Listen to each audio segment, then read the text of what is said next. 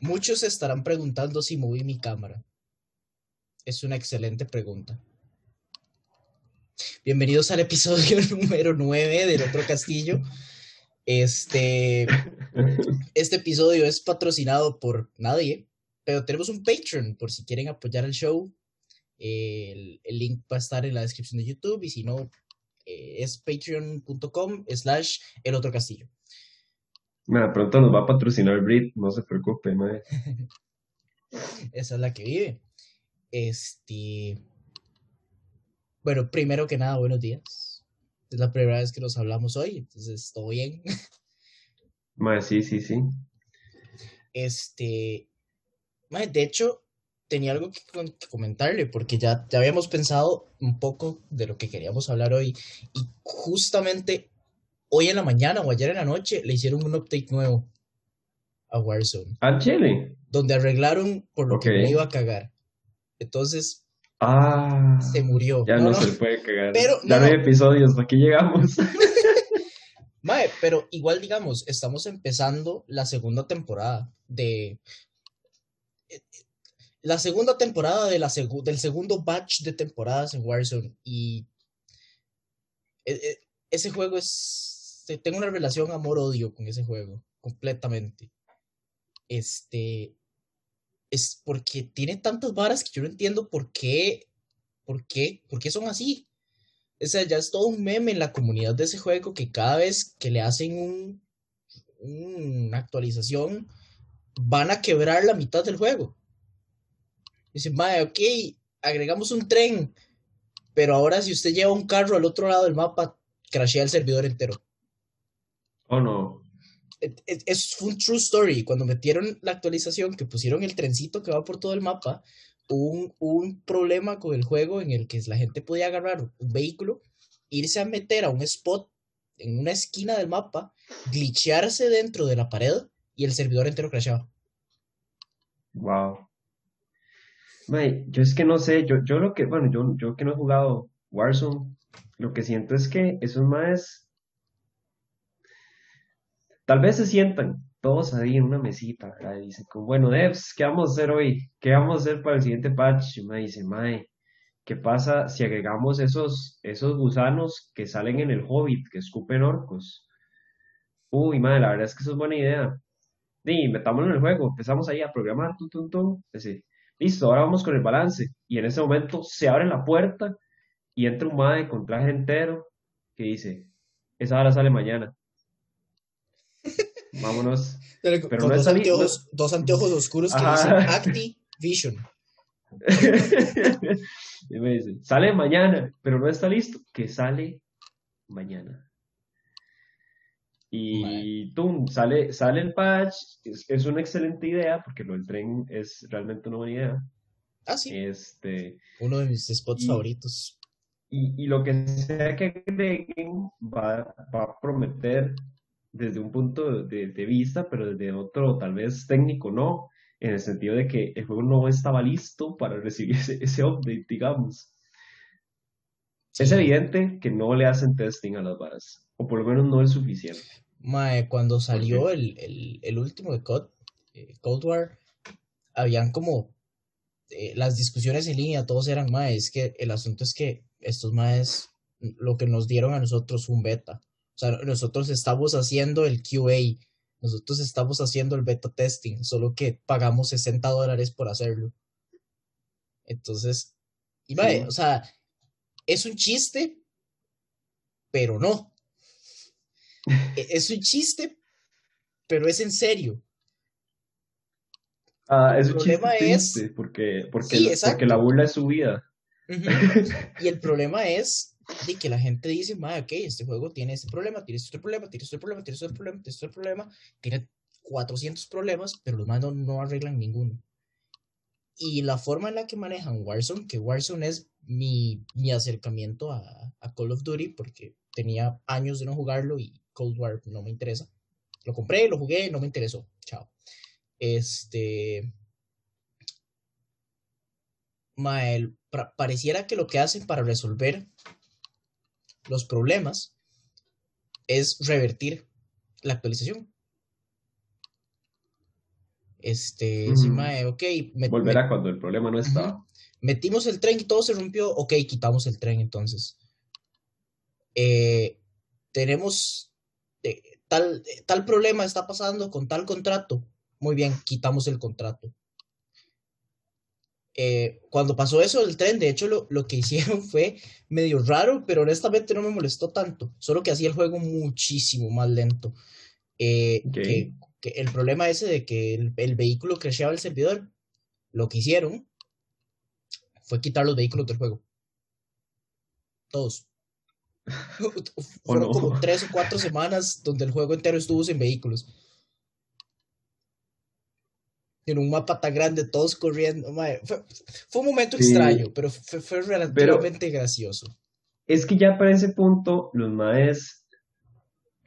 Ok, vea, imagínense, póngase en los zapatos tal vez de los desarrolladores. Se dice como, ok, eh, tiramos esto que dijimos que no estaba listo, pero igual salió, ya está live.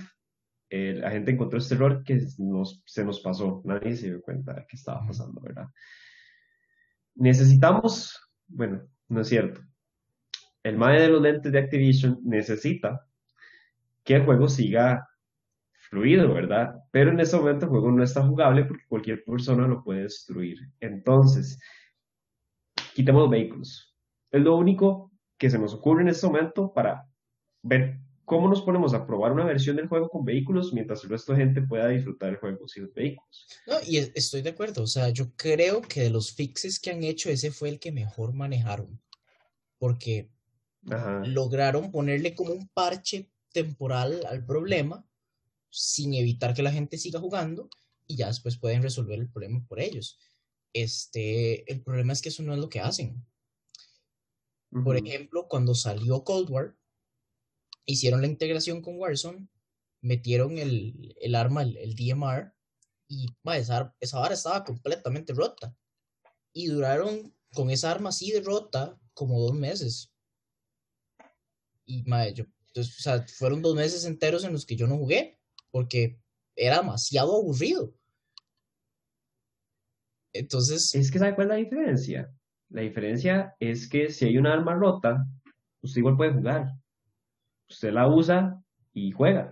Y no, listo. y yo, En cambio, si, si, si usted crasha un servidor, nadie puede jugar. Por eso es que el fix fue, digamos, tan, Sí, sí, tan sí. rápido, por Y, decirlo así. no, y hay algo más, que no estoy diciendo que sea a propósito, pero hasta cierto punto a ellos les beneficiaba que el DMR estuviera roto, porque es tan tedioso y aburrido subir nivel a las armas dentro de Warzone, que me imagino que la gente estaba comprando Cold War solo para subir esa arma en Cold War y poder usarla en Warzone, que fue lo que yo hice.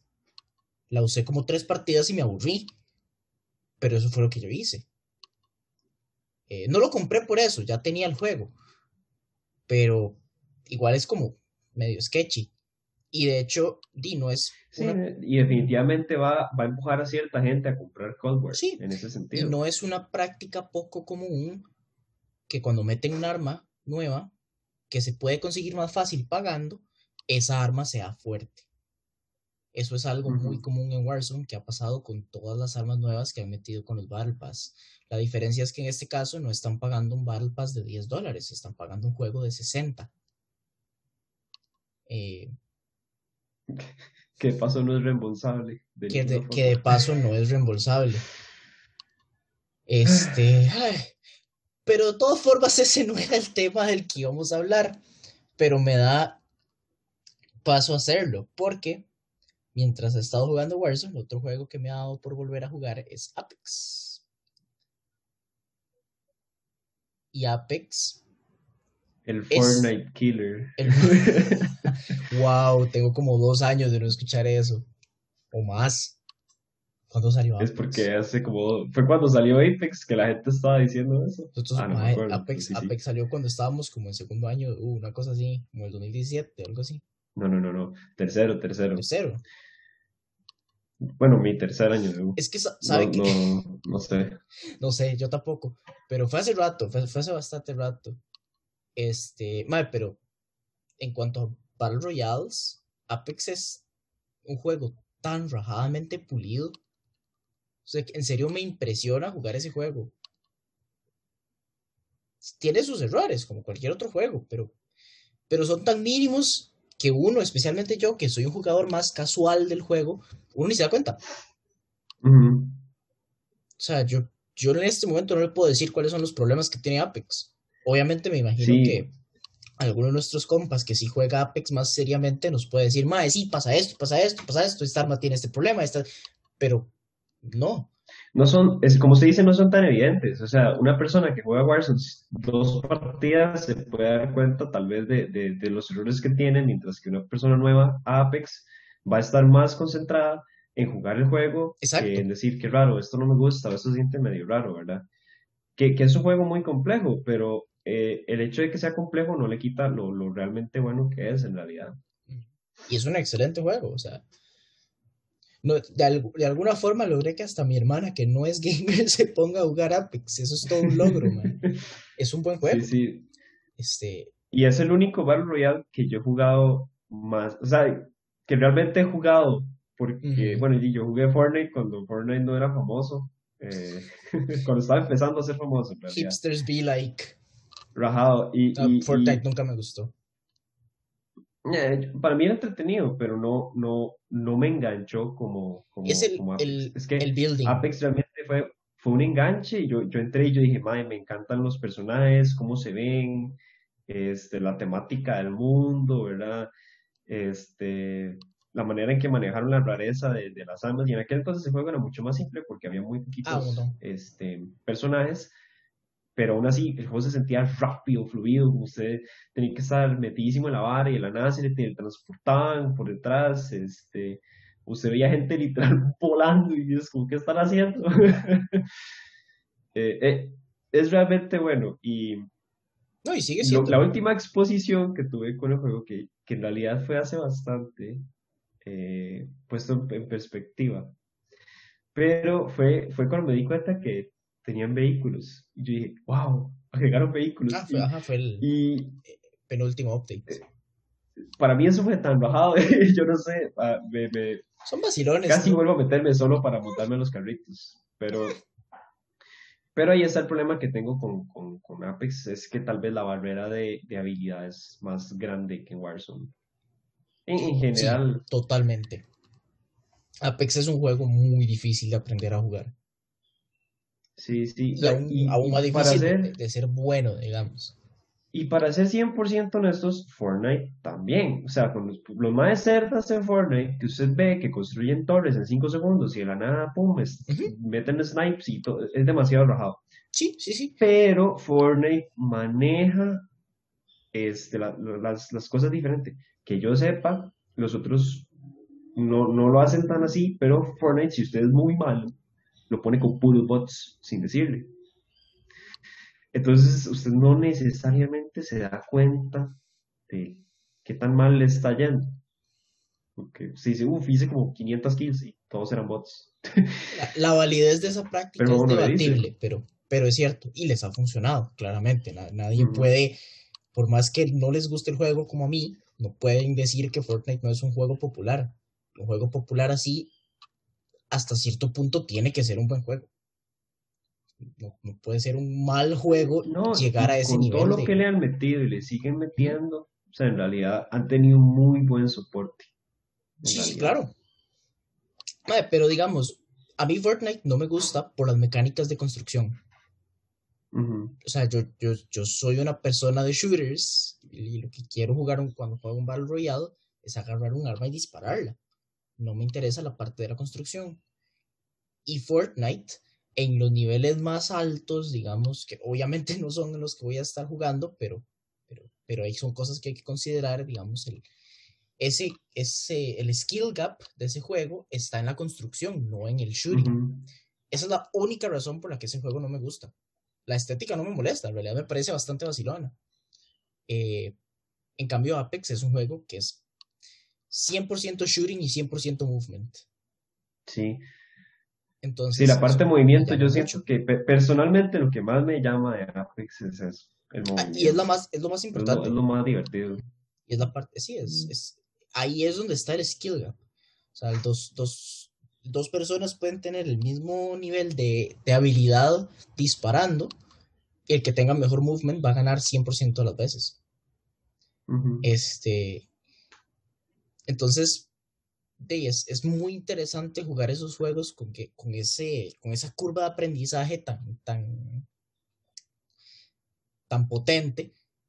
Este, más para mí, que soy una persona extremadamente competitiva. Sí. Pero eso, es, eso también va... El, casual soy yo. O sea, yo los juego de forma casuales. Yo no, no, me interesa ponerme a jugar para llegar a diamante, master, todo eso. Lo, lo, juego de forma casual. Pero cuando lo juego me gusta pensar en mejorar.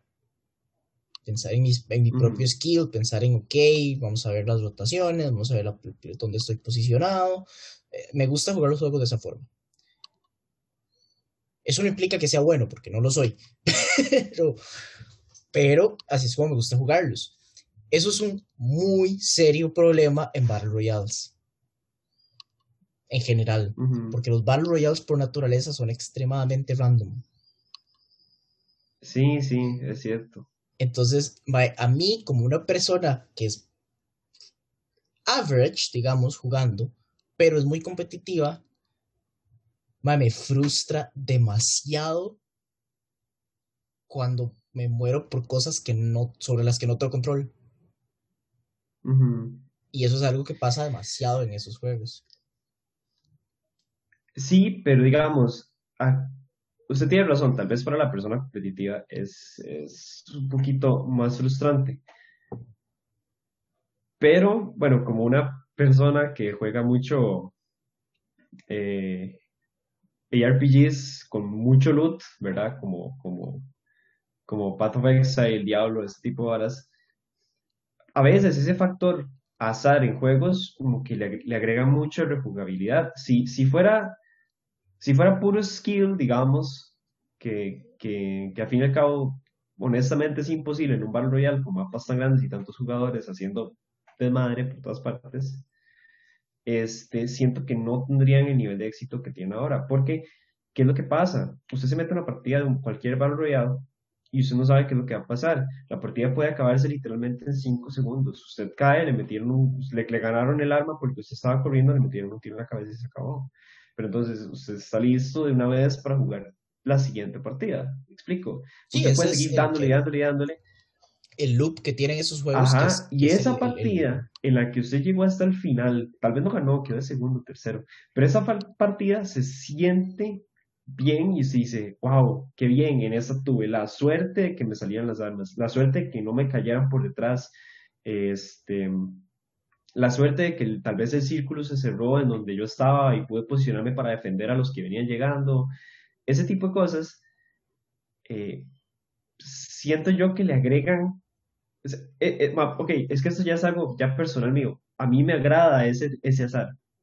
Y la razón por la que me agrada es porque me obliga a jugar todos mis juegos diferente. Es como, pucha, el círculo está ya larguísimo, ¿qué voy a hacer? Pues como, ok, esta vez tengo la opción de sentarme en esta casita, apuntar por la ventana y esperar que ellos vengan a mí, ¿verdad? Eso es lo que a mí me gusta de esos juegos, que conste que juego en ese momento no juego ninguno y he jugado muy pocos, pero los que he jugado es parte les he agarrado el gusto por ahí. Sí, esa es parte del, del, de lo que a la gente más le gusta de jugar los Battle Royales, e, efectivamente. Y es muy tuanis hasta cierto punto pensar esas varas fuera del juego. Pero ya es complicado porque ese es un nivel de intensidad jugando un juego que al que yo no llego, porque a mí me gustan jugar muchas cosas. No, no, no, no tengo el no tengo interés en dedicarle todo mi tiempo a Warzone. Entonces a veces, a veces tengo ganas de jugar y tengo un día malo donde todas mis partidas terminan en 5 o 10 segundos. Sí, sí. Entonces, y a veces, a veces no está entretenido. Pero, por cómo se ha desarrollado todo el ambiente del gaming, todos mis compas que tengo que juegan juegos multijugador están metidos en un Battle Royale, no en un juego más casual o, o menos eh, azaroso como Valorant o como CSGO, que son juegos que me gustan mucho, pero tendría que jugarlo solo y no me... Si voy a jugar un juego multijugador, prefiero mil veces jugarlo con, con mis amigos que solo. Hasta Warzone. Warzone es, es el, creo que es el juego multijugador que más tiempo he jugado solo. Y aún así lo juego por media hora, tal vez. Ya estoy aburrido de estar en silencio. Es, es que, ok, una vara. Jugar Battle Royale solos, sol, de uno solo no, no promete. y conozco mucha gente que lo hace. Yo no sé cómo soportan, pero, pero lo divertido siento yo en Battle Royale es jugar con compas. Porque es muy diferente estar en un chat de voz con desconocidos o punta de chat escrito, ¿a dónde caemos? este, que, que, estar con los compas en llamada es como, ma, déjale a tal lado, este es tal, o a veces usted está listo y todos dicen como, ma, que caemos en tal lado, y el, y el compa que es el líder lo vacila y agarra por otro lado, no, nos vamos por aquí para caer con todo el mundo, y uno, no, no, no quiere, ¿verdad? Este, y una vez uno cae, uno dice, mae, me mataron, están detrás mío, venga, mátelo y me revive. O, o mae, pongámonos aquí, lo acabo de ver, viene tal lado. O sea, es mil veces mejor, desde un tanto, desde un punto de vista estratégico como diversión. Porque con compas, usted pierde 10 partidas seguidas en 5 segundos y no importa. Porque todos son como, ah, qué madre. Bueno, siguiente, seguimos. Eh, la frustración, por lo menos, se va, se va. Exacto. Pero las cosas malas que pasan dejan de ser, uy, mae, qué cólera y qué mala suerte, sino que pasan a ser más como, uh, que, que, que ya es más chingue, ¿verdad? Es, mae, qué madre, ese mae me llegó ahí, no sé qué. Bueno, ya seguimos, ¿verdad? O sea, la frustración se va, por lo menos eh, es cierto que es más fácil canalizarle y decir, Sí, eso es algo que también tengo un, un, poco de problema, porque varias gente con la que juego esos juegos son más competitivos que yo. O, tal vez son igual de competitivos que yo, pero son mejores jugando. Naturalmente. Entonces les pega más duro cuando no les va bien. al punto. Yo, sí, sí, dale, dale. Sí, al, al, punto de que si no están sacando 10, 15 kills por partida, ya no quieren jugar ya me aburrí, mae, ¿qué es esta basura de juego? Y no se puede. Y yo aquí pegando una kill cada seis partidas, una hora así. Ah, pero Apex tal vez, a Warzone no, Apex tal vez sí una kill en seis partidas es, Entiendo. posible. Pero, pero, por ejemplo, yo estoy, yo estoy acostumbrado a ser el malo del grupo. o sea, dejándose si, si son equipos de tres o de cuatro, yo sí soy el más malo, mae. Pero y esto lo voy a decir así del corazón, mae. Y tanto en Battle Royale como cualquier juego en línea. Ser el más malo es una virtud, mae. Yo lo veo como algo bueno. La razón, la razón es porque si usted es el más malo y usted está consciente de que es el más malo, uno obviamente quiere mejorar y uno juega y uno, y uno eventualmente por estar jugando mejora solito. Pero uno no se siente mal cuando las cosas salen mal. Cuando la partida termina y el squad, usted es el único que no mató a nadie, usted dice, soy yo, entonces no importa. ¿Qué esperaban? y a mí eso nunca me ha frustrado ni me ha molestado porque toda mi vida he estado acostumbrado, por lo menos en shooters, a ser el más malo. Y no es que apesto, pues yo no considero que soy una mierda tampoco, pero definitivamente mi rendimiento no es al nivel de, de la gente con la que juego y eso no incluye usted. Pero no me molesta. O sea, para nada. Tampoco es, que yo me considere particularmente bueno. Yo creo que he sido muy claro en eso, en esta conversación. Yo no soy particularmente bueno jugándolos. Me gustan mucho. Creo que la única excepción eh, de un juego en el que sí he sido muy, muy bueno es Halo. Este. Es bastante bueno Halo. Y, y ya no tanto porque ahora me rehuso a jugarlo con control. Solo eso cortó mi, rendimiento a la mitad. Este, por cierto, madre, vio cómo, cómo está Halo ahorita. He visto que le metido un montón de balas. Esos.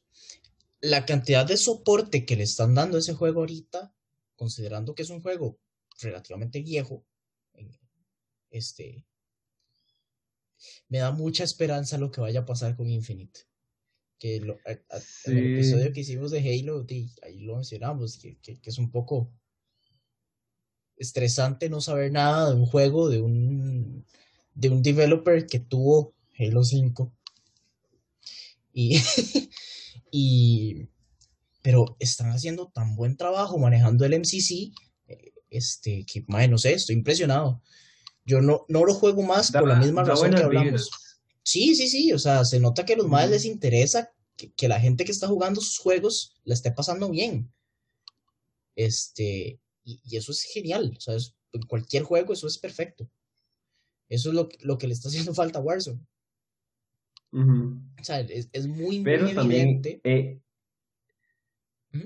no, que también MCC tiene una vara que lo diferencia de juegos tan populares como Warzone, y es que MCC digamos que tiene problemas en mantener a la gente que lo juega, porque es gente que ya ha jugado el juego durante años de años, ya se saben todo lo que hay que saber, ya no, ya no presenta tantas experiencias nuevas, que es de lo más importante en un juego este, multijugador.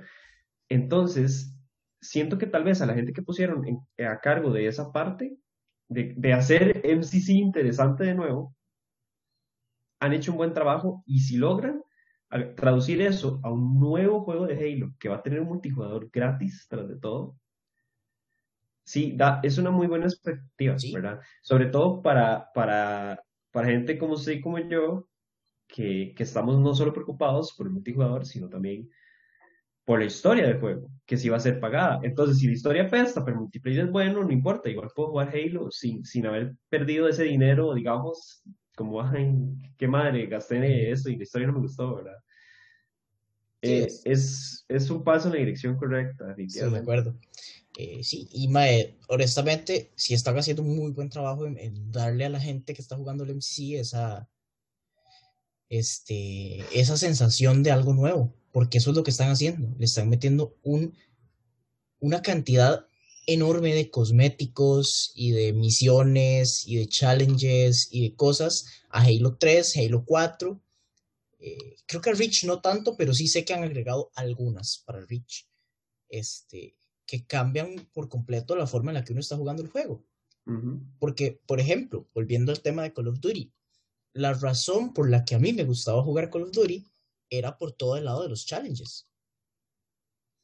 A mí, como como yo no era el jugador que estaba sacando nukes cada cinco partidas, o un nuke cada partida, porque conozco gente así, eh, me gustaba ser el compa del grupo que tenía todas las challenges completas. Ajá. Eh, tenía todas las camos de oro. El kill death ratio como en 0.7, pero es porque tengo todas las challenges. no es por malo. Porque muchas de esas challenges lo obligan a uno a jugar de formas malas, de formas menos que óptimas. Y eso es algo que me encantaba de Call of Duty, que ahora es más difícil hacer por, todo el, desmadre que tienen con el skill-based matchmaking y todo eso. Cuesta mucho terminar challenges porque uno tiene que tryhardearse o si no, no puede jugar. Eh, Halo está yéndose por ese lado de poner challenges con, con cosméticos desbloqueables y todo, que lo hace sumamente divertido de jugar porque ya uno no está jugándolo solo por jugar, ya uno tiene una meta. Eh, y honestamente, la única razón por la que no estoy jugando más el MCC es porque lo mismo que dije ahora, porque no tengo con quién jugarlo.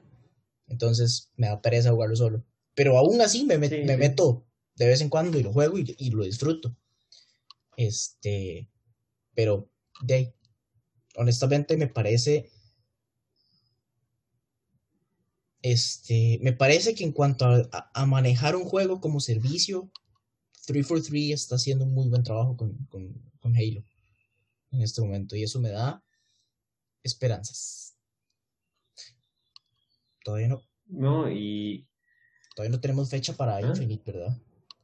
Siento que yo soy el que debería saber eso. Sí hay. Sí, sí, sí, la hay, yo no, no, no la conozco. Pero de, todas formas, pareciera que los maes están yendo por el lado, en, general del juego, hacerlo estilo, que se vea clásico, pero que se sienta nuevo.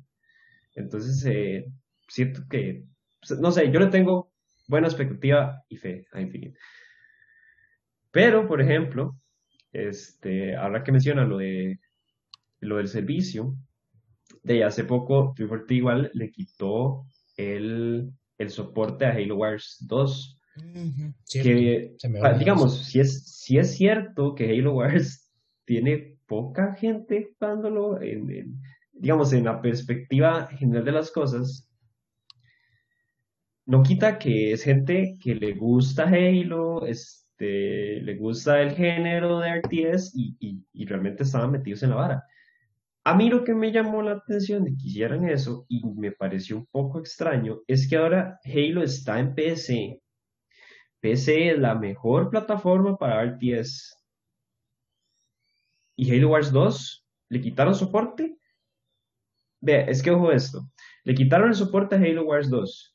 Cuando pudieron haberle hecho un puerto mejor a PC, porque el, el gameplay se iba a traducir mejor a PC, definitivamente. Y tampoco está Halo 5 en PC.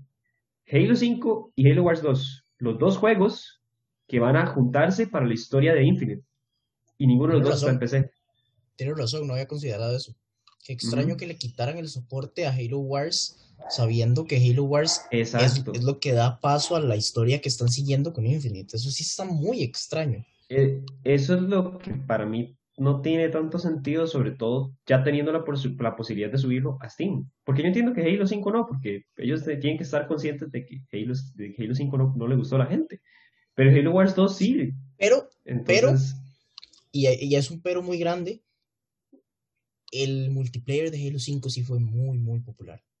Ajá. Inclusive había un, no tanto un puerto, sino como una versión de ese multijugador que estaba disponible gratis en PC y era sumamente popular.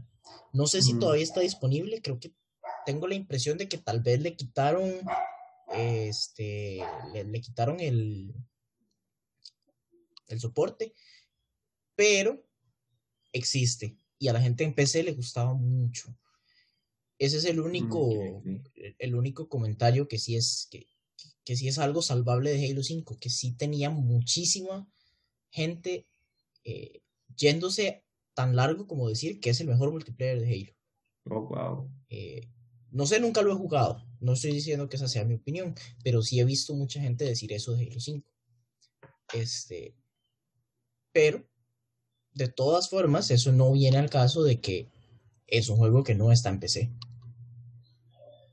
Entonces, y hay como una... Sí. Va haber gente que se, que se va a perder por eso. O sea, tal vez tienen el MCC y ganaron Halo 4 y dicen, ok, buenísimo. Halo Infinite, empiezan a jugarlo, madre, no entiendo lo que está pasando. y, ya la historia no va a prometer porque usted no tiene idea de nada. Porque los dos juegos que le hacen falta no están en la plataforma que usted prefiere. Es, es, es, extraño. No estoy diciendo que vaya a salir mal. Solo es raro. Sí, es, es, es un movimiento. Se siente como una oportunidad desaprovechada. Sí, estoy de acuerdo. Em, claro que, le quitarán el soporte, no lo había pensado de esa forma. Aún así, quién sabe, porque, por ejemplo, los, ahorita los RTS tienen muy, muy poca exposición. O sea, ahorita hay muy pocos que sobreviven. Y, no, y no es que les va bien, sobreviven. Sí, de hecho no le puedo, como no se me ocurre ninguno que no sean remakes de, de, cosas como Age of Empires, eh, StarCraft. y, y, repito, sobreviven, es que les está yendo increíble. Han salido varios buenos, pero es de eso que lo que pasa es que la gente se mete, los juega un rato y luego lo dejan porque no, no, no explotan tanto como la gente estaba acostumbrada. Eh, recuerdo de mis tiempos de StarCraft 2, esa vara era buenísima, o sea, buscar partida era lo más lindo del mundo, el ladder system estaba lleno de gente y todo, ahorita solo quedan los tryhards y los pobres que lo están probando porque es gratis y se aburren porque se los revientan en el multijugador. Este, ¿qué es lo que pasa con juegos viejos, en realidad? Sí. Pero, o sea, entiendo tal vez que, no, que dijeron, no, no, y ese es un, un nicho que está muerto, la gente ya no juega este, este, este género, no, no es necesario.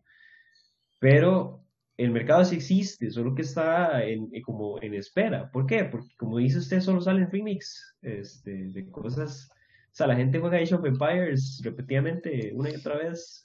Y no es, este, no hay como que ignorar esos mercados de nichos. O sea, este, mae, no vamos a sacar un juego de esos porque a muy poca gente le va a gustar. Pero no es cierto. Lo que es cierto es que hay un grupo de gente que va a comprar ese juego sí o sí. Le pongo un ejemplo con un juego que se está jugando ahorita. Así fue el caso de Pillars.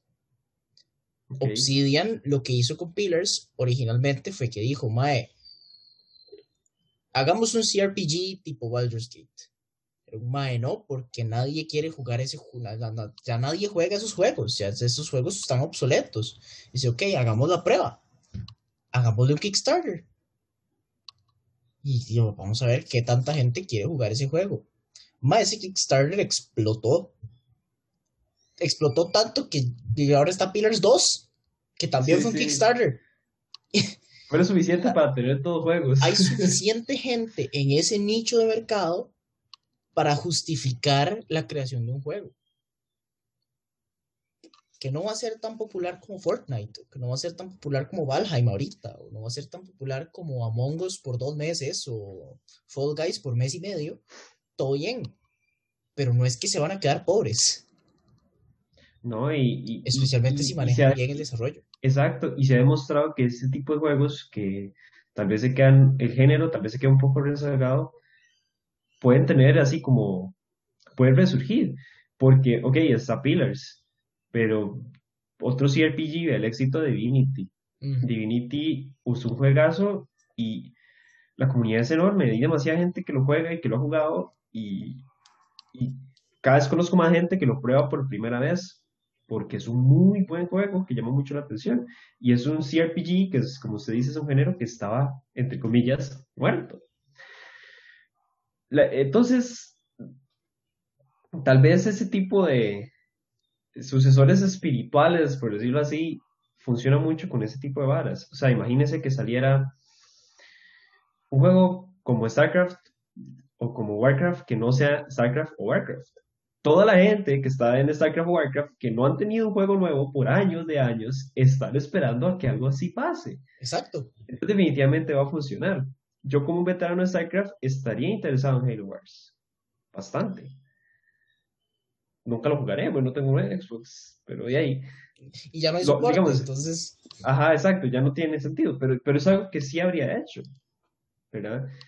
Y yo siento que tal vez mucho el problema eh, ha sido integrar demasiadas cosas de demasiados juegos. Y un ejemplo podría ser Dawn of War, que los juegos de Dawn of War son, eran muy respetados entre la comunidad de RTS. El 1 y el 2 son excelentes, pero son muy diferentes como juegos.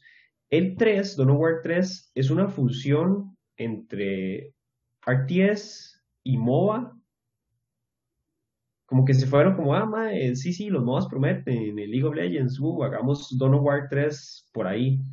A nadie le gustó. y, juegos más tradicionales, como StarCraft y Age of Empires, son los que tienen más jugadores, aunque son muy viejos, y por eso es que se está muriendo, digamos. Hace falta esa innovación en géneros como el RTS, y hacer algo como lo que se hizo con los CRPGs es bueno, en realidad. O sea, imagínese, o sea, lo que hizo los Obsidian y Larian por los CRPGs es lo que se necesita que pase con géneros como los RTS. Y, y, quién sabe otros géneros remuertos como Point and Click Adventures. Eh, hay, hay varios, hay varios, hay varios juegos de aventura de point and click en Steam que van a salir y estoy siguiendo porque holy shit, ese es un género que a Chile se murió. los, únicos, murió, los únicos juegos point and click recientes que he jugado son remakes de juegos como del 85 que salieron hace como 10 o 15 años. O sea, ese, ese género es. Sí. Es más, es más, inclusive me atrevo a decir que, que más de una persona que nos está escuchando hablar paja ahorita, nunca en su vida ha jugado un point and click adventure. Eso es cierto. Eso es muy cierto. sí, les gusta pensar y, pasar horas como, ¿qué carajos estoy haciendo? son buenos juegos. Recomendado Secret of Monkey Island. Pueden conseguirlo en Steam por menos de 10 dólares y es un juegazo. ¿Sabe qué también resurgió bastante? Los Metroidvanias. ¿Cierto?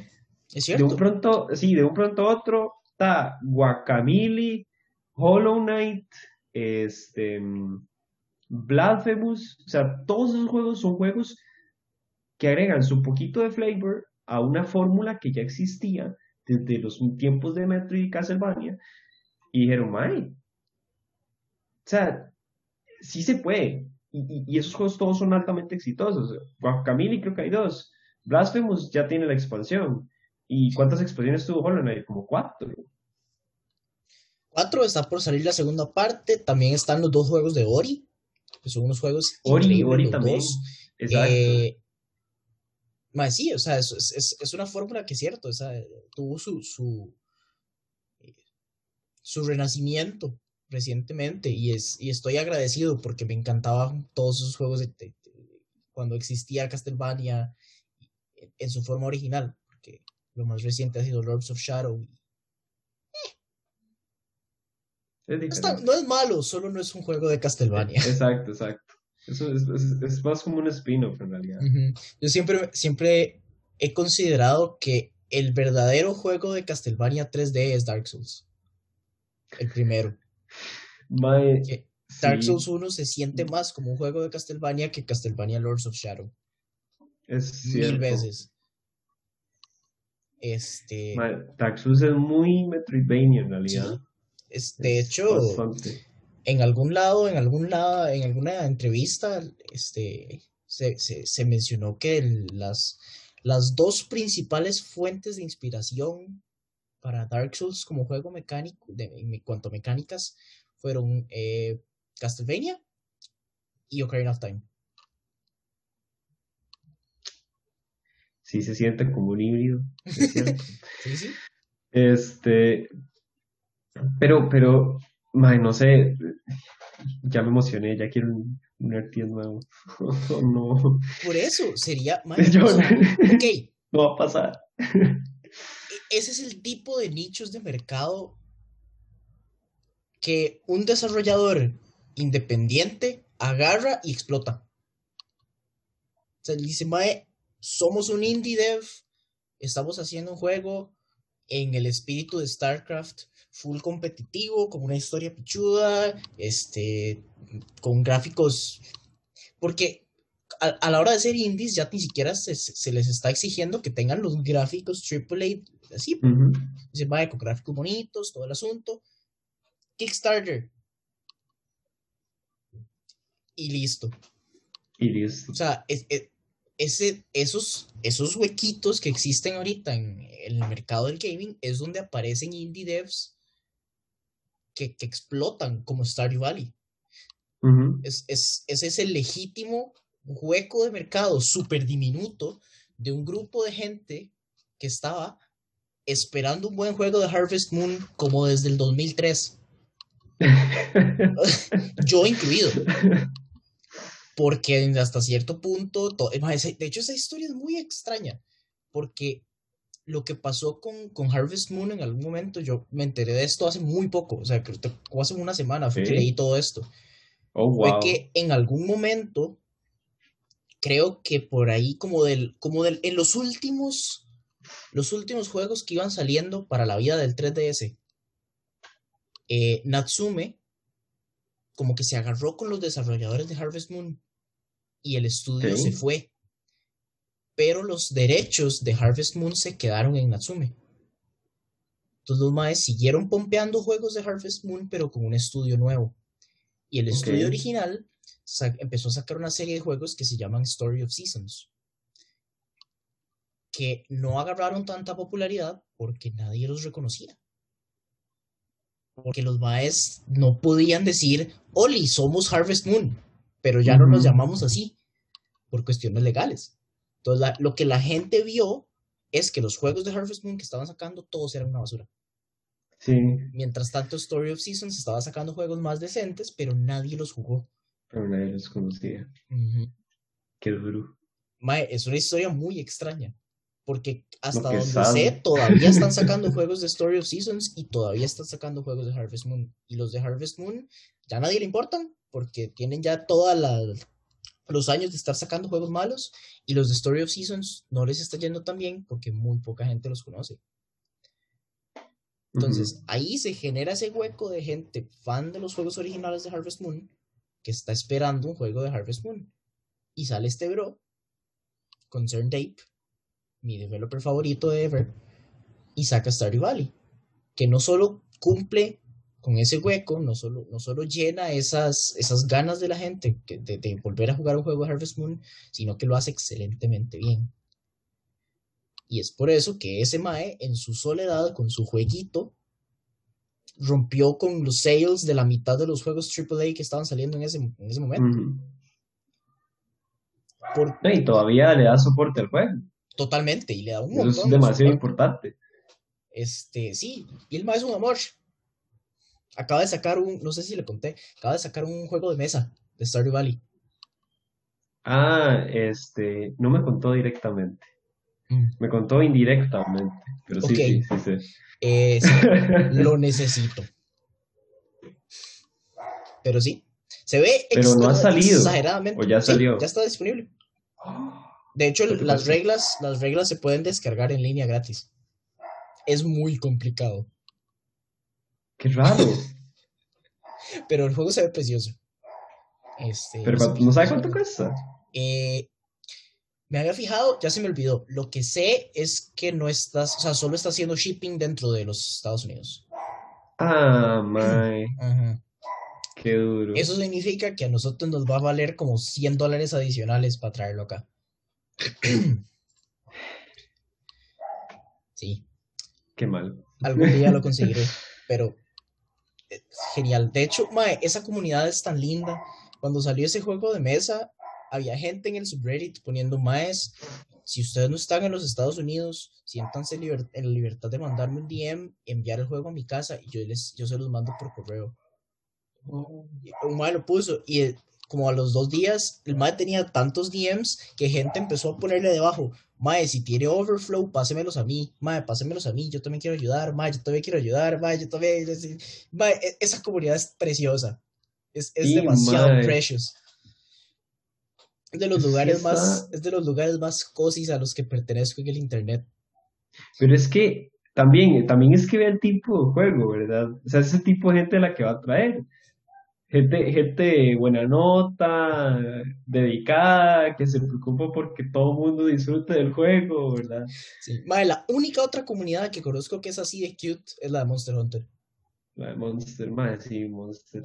Sí que tiene. Y a mejor. sí no tengo explicación de por qué son tan buenos todos, pero lo son y es perfecto ser parte de esa comunidad. Sí, sí, obviamente uno siempre se encuentra, ¿cómo se acuerda el Mae? Snow Batman era el que nos salió ¡Qué el otro día, bueno!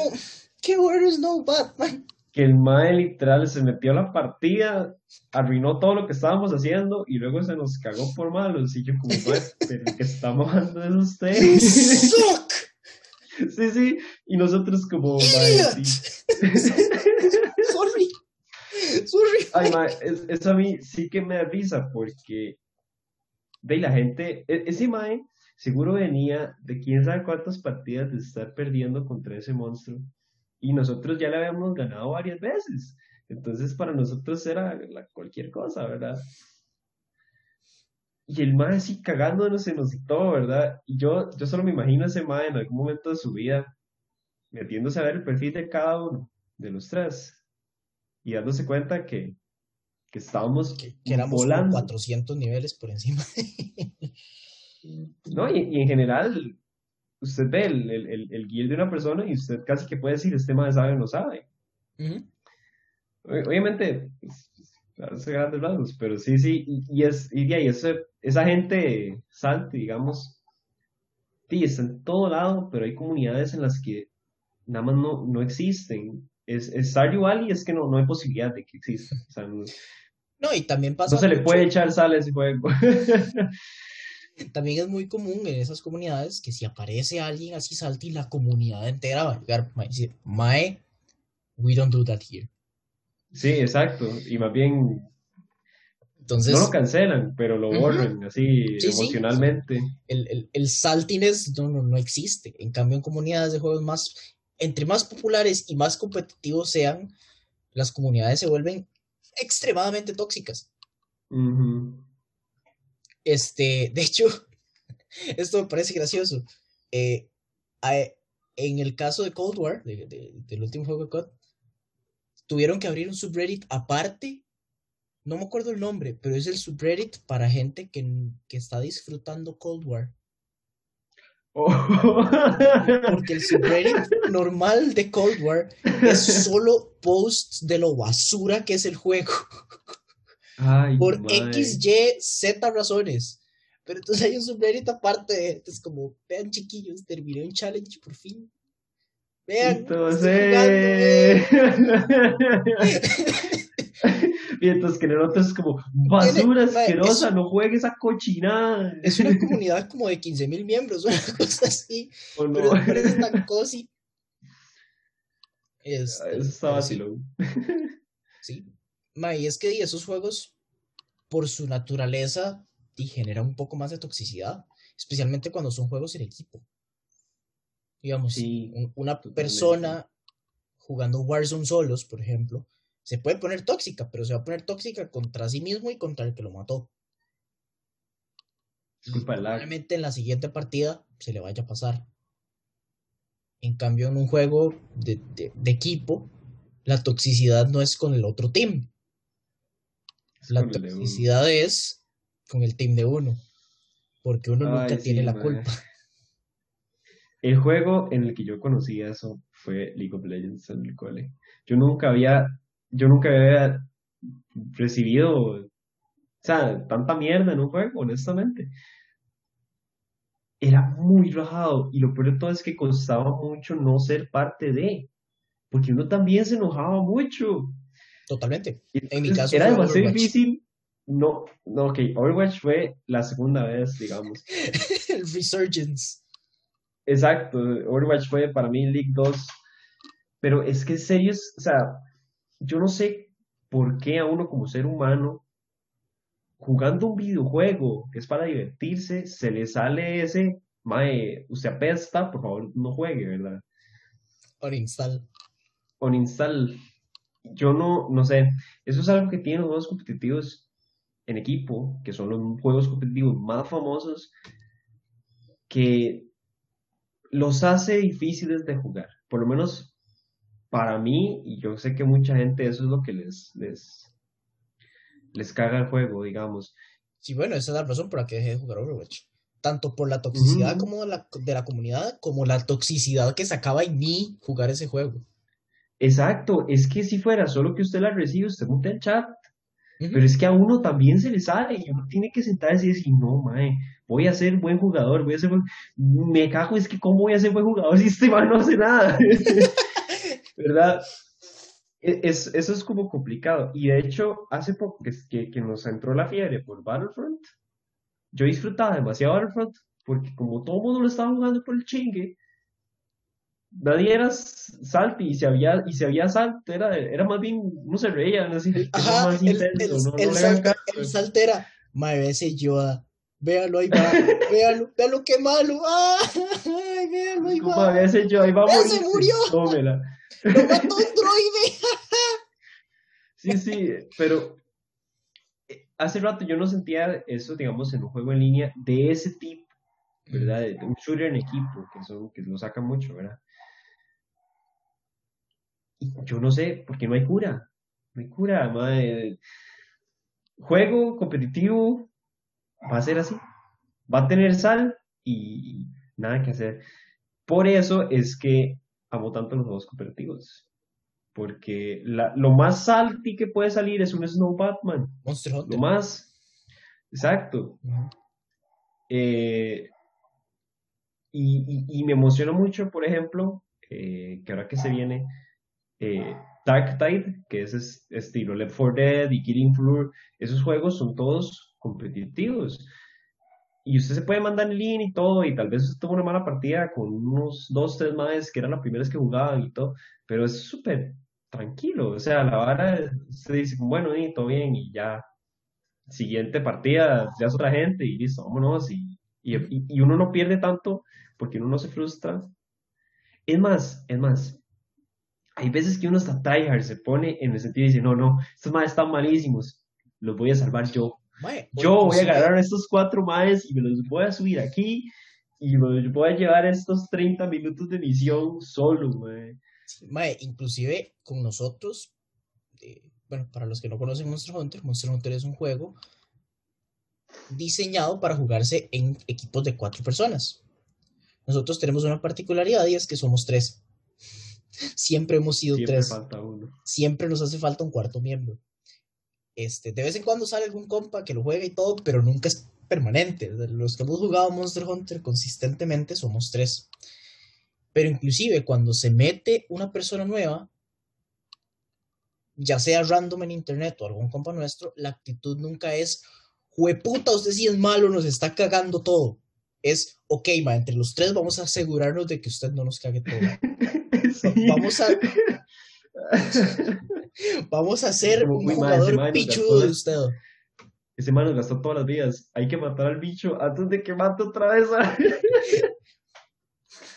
Entonces, es, es, creo que en parte por eso la comunidad es tan tuanis, porque en general lo que veo yo de la comunidad de Monster Hunter es un full interés de todos los jugadores de ayudar al resto de los jugadores a mejorar. Y el juego da incentivos porque el juego le da premios si usted ayuda a personas nuevas, que también ayuda un montón. Sí. ¿verdad? Este, porque no es solo el incentivo, ay, qué lindo, me sentí bien porque ayudé a alguien, sino que es como, wow, me dieron una medallita y esta medallita me sirve para hacerme aquel, aquel cinturón con plumas.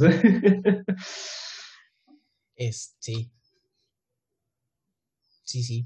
Eso, eso, es, eso es algo que no se puede hacer en una comunidad de un juego donde donde uno no puede ayudar a la gente a mejorar y, este, tanto porque se le está cagando en la madre al mismo tiempo y porque uno está en proceso de empezar a cagárseles a ellos. Eso no pasa. O sea, uno, y, es como inmediata la toxicidad, porque es posible llegar y decir, ma, ok, nos está yendo mal, ¿por qué no hacemos esto?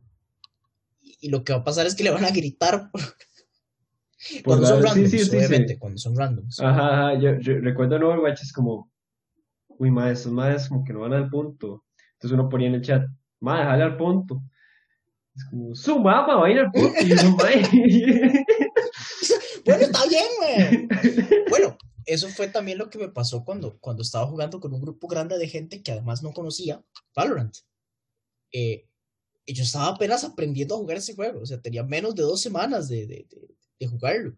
Y yo no jugué nada de CSGO. Esos más todos eran fuse de CSGO.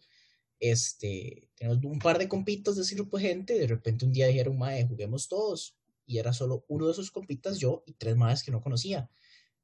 Mae, en, o sea, en lugar de decirme como, vea, mae, usted está jugando mal, por, vamos a intentar ayudarlo fue, mae, me cago, nunca había jugado con alguien tan re malo, mae, jueputa, usted no sirve para nada, y yo. Y si mejor me enseña, es Gracias, con permiso me voy a salir de la partida. Ay, mae, qué duro con esos juegos, en serio, yo... Son tan buenos, pero se cagan por la gente así tanto, yo ¿Qué va. ¿Sabe? Pucha, ¿sabe que yo creo que afecta un poco? Que podría afectar bastante. El hecho de que haya gente haciendo sus carreras con esos juegos. Así que la gente se lo toma ah, más en serio. totalmente. totalmente. Usted puede andar jugando de vivo porque es bueno en Overwatch, porque es bueno en, en Warzone, Fortnite, lo que sea, y se le caga a todo el mundo porque usted quiere ser como ese Mae que acaba de comprarse una mansión a punta de jugar videojuegos. Mae, es una plaga. O sea, eso es lo que pasa en Warzone, eso es lo que pasa en Cold War y eso es lo que pasa en Apex, que son como los, los tres juegos más grandes en ese aspecto. Supongo que en Fortnite también pasa, pero no lo juego, entonces no tengo experiencia. Eh, mae, el 80% de la gente jugando sus juegos tienen el, el tag TTV en el nombre.